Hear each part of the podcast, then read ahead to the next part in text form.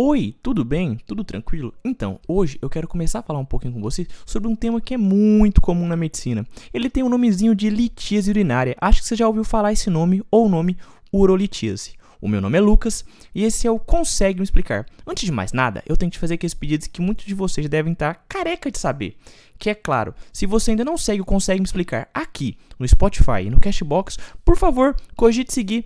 Basta você clicar nesse botãozinho de seguir que você vai estar recebendo todo domingo três novos episódios. Sim, todo domingo saem três novos episódios desse que é o seu, o meu, o nosso podcast. Então clica nesse botãozinho de seguir para você não estar perdendo nenhum episódio. Além disso, eu também te convido a seguir a gente lá no Instagram. O Instagram do Consegue Me Explicar é o arroba consegue me explicar underline. Arroba consegue me explicar underline. E claro, se você gostar desse episódio, se você achar que esse episódio é relevante, compartilhe com geral e vamos fazer o Consegue Me Explicar crescer cada vez mais e mais.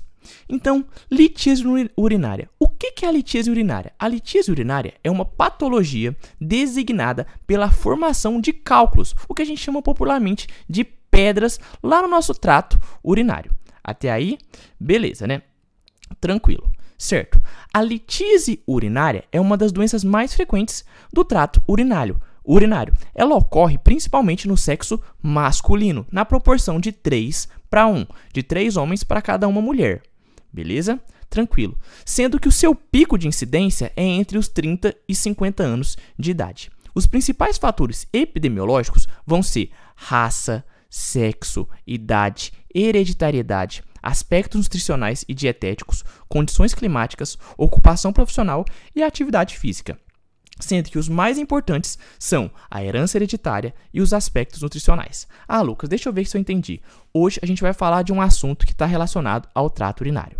Sendo que essa doença está relacionada ao trato urinário, a gente deve saber que a litíase urinária é uma das doenças mais frequentes do trato urinário. Sim, a litíase urinária é uma patologia designada pela formação dos cálculos, o que a gente chama popularmente de pedras. Pedra no rim, pedra na vesícula. A gente já ouviu falar isso. Então, beleza. Então, a gente está falando de cálculos. Esses cálculos são popularmente chamados de pedras lá no nosso trato urinário. A gente sabe que ela ocorre mais em homens, na proporção de 3 para 1, sendo que seu pico é na faixa etária dos 30 a 50 anos de idade. E vão existir vários fatores epidemiológicos que vão mudar um pouco disso. Vamos falar um pouquinho desses fatores epidemiológicos? A gente falou um pouquinho de raça. Vai estar mais frequente a litíase urinária na em pessoas brancas. Ela é rara em negros e índios. O sexo, predominantemente em homens, como eu te falei, de 3 para 1. A idade, predominantemente entre 30 e 50 anos de idade. E esses hábitos alimentares que levam a ter esse risco de litíase urinária? É aquela questão, o excesso de carne e sal o, o, a carne, principalmente por causa das proteínas. A gente vai ver que na, na metabolização das proteínas, a gente vai liberar compostos que são bem problemáticos para o rim. Compostos esses que podem, inclusive, levar a outra vertente, como por exemplo a gota. Tranquilo? Beleza? Beleza? Outra coisa que vai ser outro fator epidemiológico importante e predisponente à urolitíase, urolitíase urinária, é a questão da ingesta hídrica.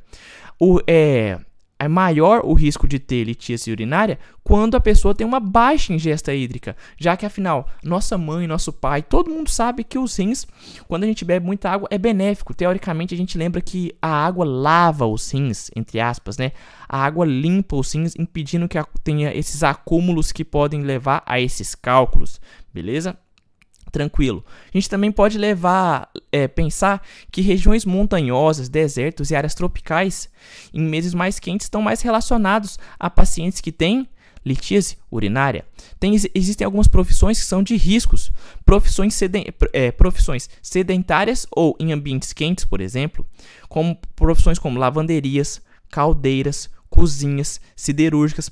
Todas essas profissões, em, por meio de estudos, foram perceptíveis que são fatores epidemiológicos predispo predisponentes para levar a uma litíase urinária. E claro, o exercício físico. A falta do exercício físico é um fator muito importante para levar o paciente a ter uma litíase urinária, uma pedra no rim.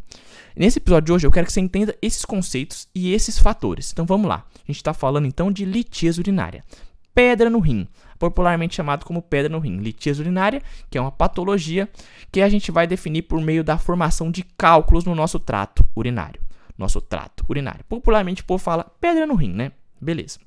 Só que a gente vai expandir essa ideia. A gente sabe que essa litíase urinária é uma das doenças mais frequentes do trato urinário. Tanto é que muitas vezes a gente chega no nosso pronto-socorro e a gente percebe vários pacientes com litíase urinária. E muitos deles reclamam que é a pior dor da vida, porque dói demais. Normalmente, como é que é seu paciente? É um paciente do sexo masculino? A gente sabe isso por causa da proporção, que é de 3 para 1. Mas, Lucas, pode haver mulheres? Claro que pode. São dados estatísticos. Quando a gente tra trabalha com dados estatísticos, às vezes mostram uma coisa, mas a realidade, a gente pode pegar alguma exceção. Claro, mas a gente sabe que popularmente a litíase urinária é mais frequente em homem, na proporção de 3 para 1. O pico de idade, aquele paciente entre 30 e 50 anos. Existem vários fatores que vão estar relacionados a isso, fatores epidemiológicos que é o caso da raça, do sexo, como eu te falei, da idade, os hábitos alimentares. Os hábitos alimentares vão ser muito importantes, porque os hábitos alimentares vão determinar como que o nosso corpo vai agir e esse acúmulo de sal e, esse, e essa alimentação, esse acúmulo de sal e essa alimentação rica em proteínas levam aos maiores riscos de paciente ter litíase urinária. Beleza? Tranquilo. Os pacientes que são muito sedentários e pacientes que ficam em ambientes quentes também têm mais risco de ter a litíase urinária, que é aquele caso de pacientes que trabalham em, em, em profissões como caldeiras, cozinhas, siderúrgicas, lavanderias. Esses pacientes que ficam em ambientes que são um pouco mais quentes, que são ambientes mais quentes e que tem relacionar e que está relacionados a profissões um pouco mais sedentárias, estão relacionados ao maior risco de ter uma predisposição a uma litíase urinária. Beleza? Tranquilo? E claro, a falta de exercício físico é um fator muito importante. O exercício físico é importante para várias doenças, por exemplo. O paciente que faz exercício físico, ele vai ter uma menor chance de ter o quê? Uma hipertensão arterial sistêmica, uma RAS, uma diabetes mellitus tipo 2, a gente sabe que vai ter um menor risco de ter dislipidemia, de, de, ter cardiopatias. Então a gente sabe que o exercício físico é benéfico em amplo espectro para o nosso corpo. E no caso do, da litíase urinária, vai ser também benéfico para o paciente. O paciente que faz exercício físico tem menos chance de ter litíase urinária. Então a falta de exercício físico é um fator epidemiológico predisponente a ter essa questão. Então é interessante a gente saber que existem esses fatores epidemiológicos como raça, sexo, idade, hereditariedade, aspectos nutricionais e dietéticos, condições climáticas, ocupação profissional e atividade física que vai estar muito relacionado com essa doença. Quando a gente vai chegar no paciente e fazer a anamnese dele, a gente percebe, pô, a gente pegou um paciente que está com uma litíase urinária, sexo masculino, 36 anos de idade.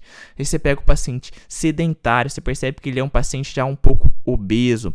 Então tudo isso vai fazendo você caminhar a ter um diagnóstico mais preciso sobre o que, que a gente está de olho no paciente, o que, que a gente está diante. Beleza? Tranquilo? Então, esses aspectos epidemiológicos, muitas vezes a gente fala assim, pô, precisa saber disso? Sim, isso muitas vezes direciona seu raciocínio para um lugar que já muitas vezes vai ser seu ponto final. Então, é interessante saber esses fatores epidemiológicos porque eles são guias para a gente chegar ao nosso destino final, que é o diagnóstico do paciente. A gente não pode já chegar e falar assim, não, é um diagnóstico de litíase urinária. Pô, pensa um pouco. Pega os fatores epidemiológicos, pega como é que é o hábito de vida desse paciente, vê como é a clínica do paciente. Então essas coisas vão juntas, vão se formando o diagnóstico exato para a gente pensar, por exemplo, numa litíase urinária. Então hoje a gente falou, deu uma introdução sobre essa litíase urinária e esses fatores epidemiológicos. Beleza? Tranquilo? Eu espero que você tenha gostado desse episódio.